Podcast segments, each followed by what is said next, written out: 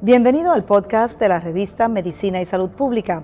Escuche los avances más relevantes para la medicina en Puerto Rico y el mundo. Si desea ver este podcast en vídeo, puede hacerlo en nuestro canal de YouTube Revista MSP.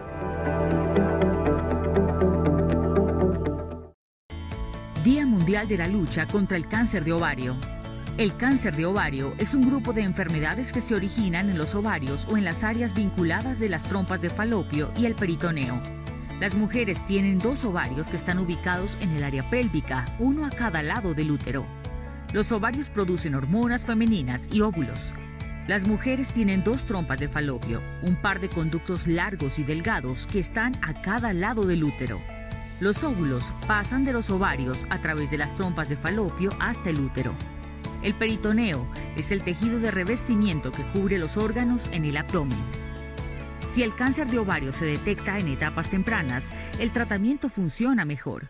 Con frecuencia, el cáncer de ovario presenta signos y síntomas, por lo que es importante que usted conozca su cuerpo y pueda identificar qué condiciones son normales para usted.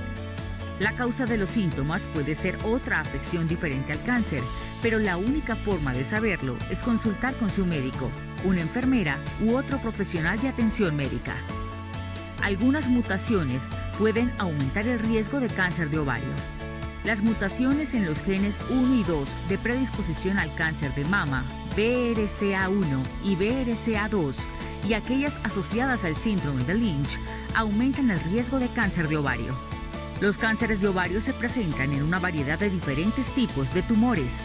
El tipo de tumor más frecuente es el carcinoma seroso de alto grado, que ocurre en cerca del 70% de los casos de cáncer de ovario.